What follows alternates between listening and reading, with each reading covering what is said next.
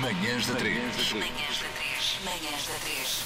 Com Joana Gama, Tiago Ribeiro e Ana Marco.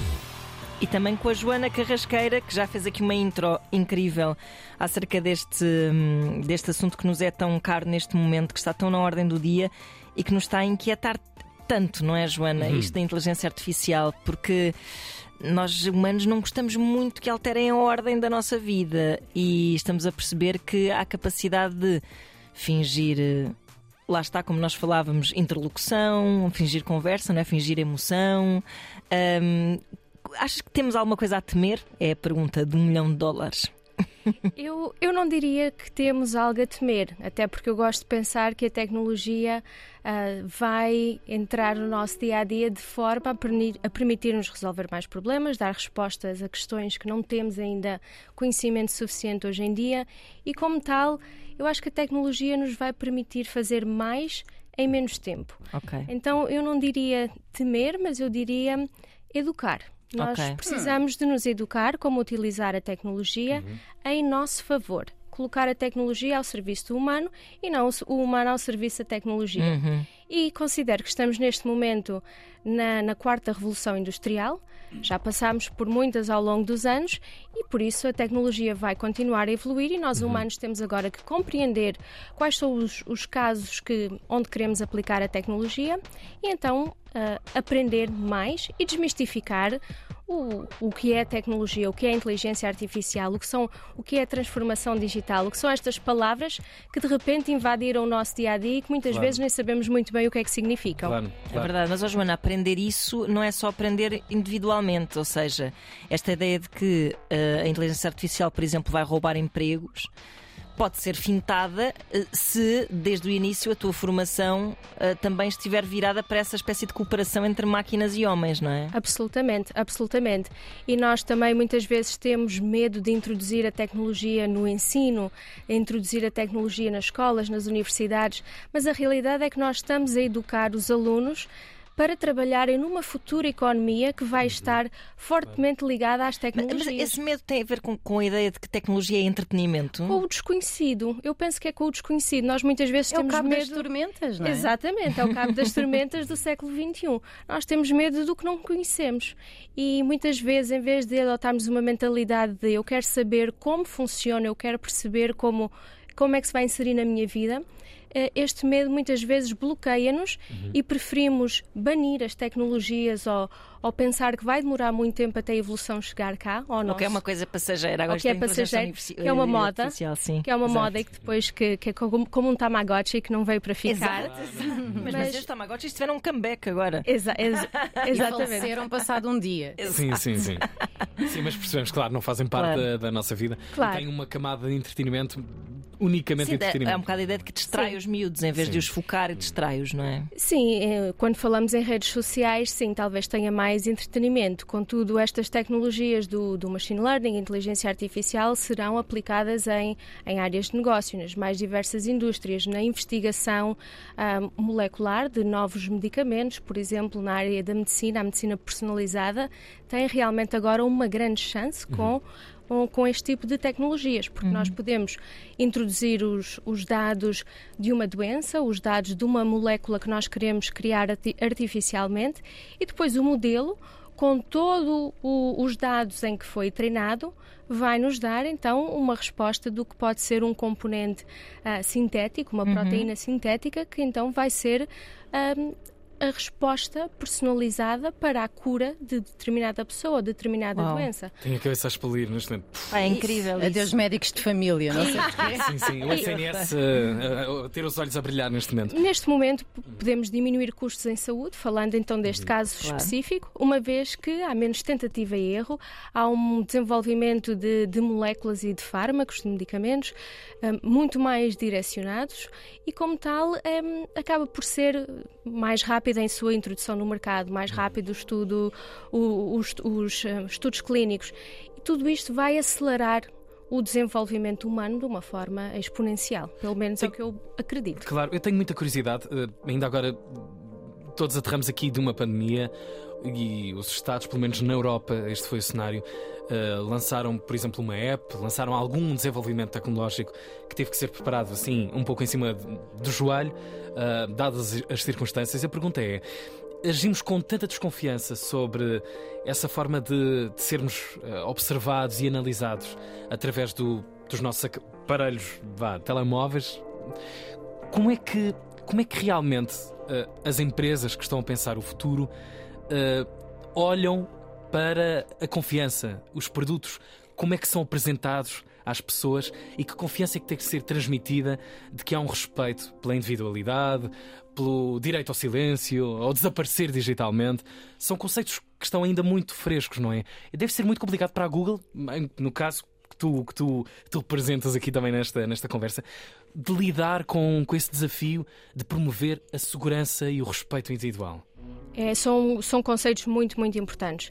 O foco no usuário está sempre presente em tudo o que nós fazemos. Uhum. Tudo o que é desenvolvido é feito a pensar no humano, como é que o humano vai interagir, como é que o humano vai responder e depois a tecnologia então será desenvolvida no sentido de dar resposta ao que o humano pretende. Uhum. A cibersegurança é extremamente importante, a privacidade de dados, garantir que o usuário é o dono dos seus dados e da sua informação uhum. e que tem o poder de escolher que dados e que informação quer partilhar e com quem e de que forma e até quando, porque a pessoa tem sempre que ter nas suas contas, nos seus logins, uh, uh, a possibilidade de cancelar um serviço, claro. de uhum. rejeitar, partilhar dados. Às vezes a partilha de dados o que permite, os dados são anónimos, são confidenciais. Quem trabalha numa empresa de tecnologia nunca poderia ter acesso a dados que são completamente privados da pessoa, portanto uhum. são, são randomizados, são encriptados, tudo isso já para não ter acesso. Quando dizemos que queremos partilhar alguns dados para melhorar o desenvolvimento do produto, então são esses dados já todos combinados, portanto uhum. completamente anonimizados, uh, para melhorar a experiência do produto. Se o botão XYZ está no lugar correto, se foi fácil de ter acesso ao cancelamento da conta. A leitura desses termos quando vos aparece um pop-up é um desafio. É curioso, desculpe interromper, eu Sim. acho curioso que, por exemplo, tecnologicamente, hoje esteja já mais fácil uma pessoa perceber um pop-up que lhe aparece a dizer aceita as credenciais de privacidade. Uhum. Está mais fácil do que receber uma carta das finanças portuguesas neste momento. Verdade, a DD, não, a por acaso está simplificada, mas. Como é que resto... uma coisa, como é que jogam em campeonatos com tantos anos de diferença e como é que ainda, por exemplo, o Estado tem uma dificuldade tão grande em comunicar com os seus é cidadãos? Verdade. De alguma forma. E como é que a tecnologia está tão à frente nisso?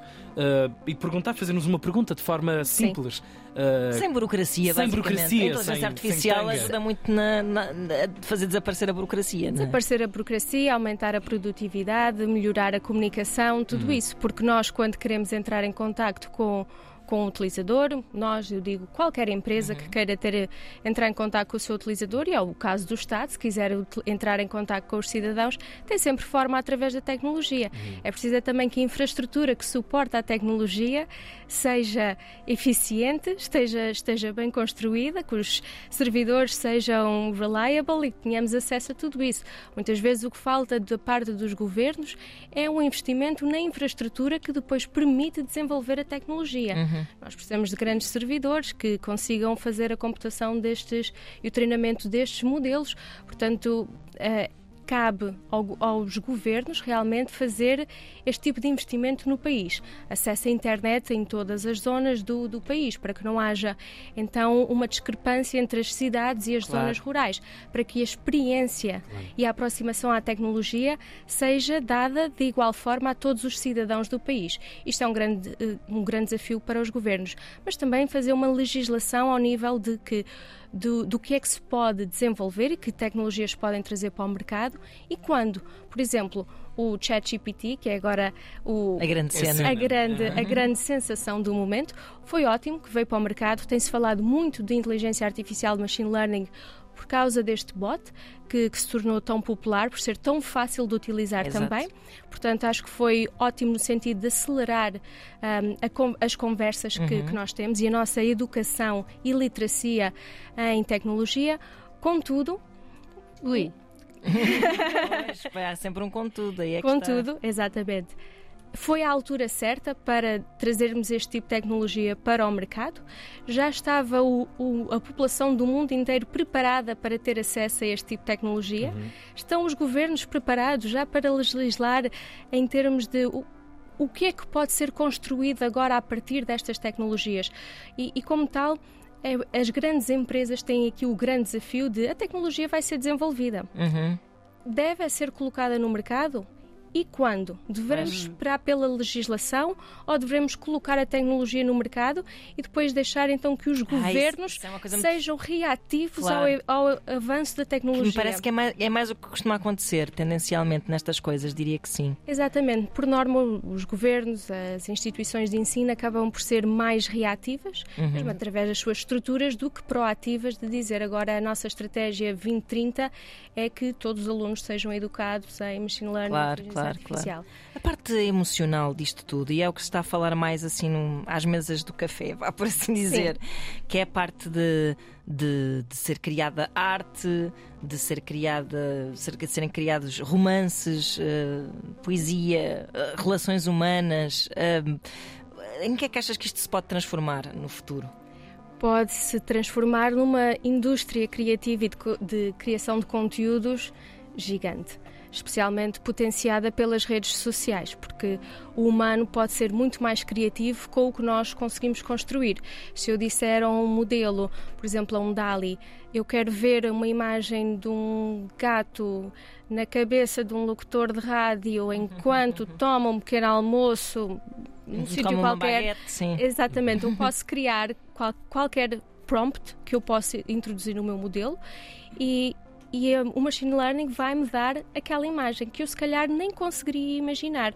Ou então eu vou receber aquela imagem e, enquanto humano eu agora vou querer fazer as minhas alterações e dar o meu cunho pessoal baseado no que foi criado pela Ok. inteligência artificial. Percebo. Então eh, tem, tem, o que vai mudar é a forma como nós encaramos arte e criatividade. Claro. O mesmo quando falamos na introdução, será que textos criados por inteligência artificial devem fazer parte, parte de teses de mestrado, devem fazer parte de artigos? É um autor, a inteligência artificial não é Pois. um autor. Então, nós também, quando inventámos a calculadora, por exemplo, tivemos que mudar a forma como fazíamos a avaliação da Certo. matemática. E as cábulas no, no Código Civil, não é? na Constituição, sim. Tu- tu- tudo isso, exatamente. Portanto, o- a avaliação da matemática passou de ser eh, a, a soma, a adição, a subtração e passou a ser mais ao nível da resolução de problemas. Portanto, com o machine learning não será diferente na forma dos É textos. só porque a matemática se calhar mete um pouco menos de. É aquela menos coisa amor. intimidante. que nós achamos que é exclusiva dos humanos, que é tipo pá, a dor, a, a perda, a saudade, o, a, a paixão. Mas a, a Mete a dor, desculpa. Matemática mete dor. mete dor, mete. Eu, em mim meteu muitas dores. fomos, fomos nós que a inventámos também. Tal, verdade, como, é tal como verdade, o machine tens razão. learning, fomos nós que o inventámos Pois é, também. pois é isso, olha. Isso, bombas isso, atómicas. isso é a derradeira resposta. Nós- Joana, tenho uma dúvida que tem mais ou menos a ver com o tema. Ah, como é que se vai para a Google? como é que, com quem é que se fala? Essa é uma, é Como uma é que te aconteceu o Google na vida? Como é que me aconteceu a Google na vida? Eu fiz eh, mestrado integrado em Ciências Farmacêuticas cá em Portugal.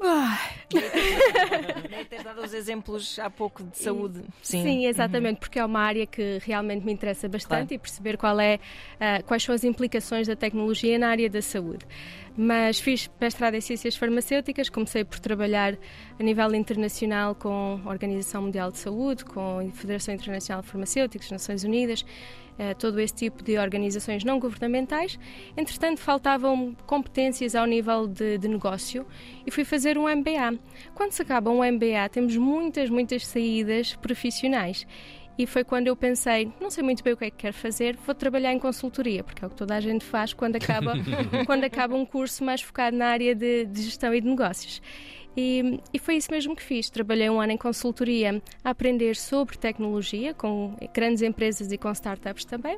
Gostei muito da parte da inteligência artificial, porque percebi que ia ser o futuro da humanidade e como funciona de forma semelhante, os modelos funcionam de forma semelhante ao cérebro humano, que eram conteúdos que eu tinha aprendido no curso, pensei, Uhum.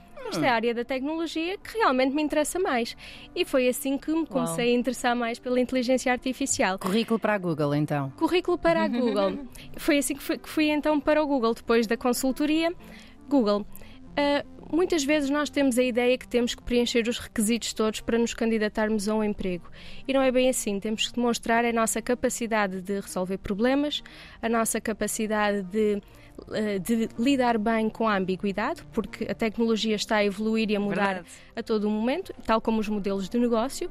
Então, mostrar que somos capazes de nos mantermos calmos, pensar como em resolver problemas a uma grande escala, são, são conceitos muito, muito importantes para demonstrar se quisermos entrar numa grande empresa de tecnologia. Maravilha. Adorei então- o interesse da nossa Joana Gama. Não, nada Tá- contra. Ela chegou cá há Agora- três semanas e ainda Não, pode rescindir bem mas é temos giro. temos Sim, muitos sim. jornalistas também no, Sim, no- sim. aliás temos todas as profissões todos os backgrounds a, a trabalhar no Google em qualquer qualquer área deste produto a área de E engenharia estão a contratar, não é? e estamos a contratar sempre a contratar Se o vosso cérebro deu um nó durante esta entrevista, podem Ah. ouvir também em antena3.rtp.pt.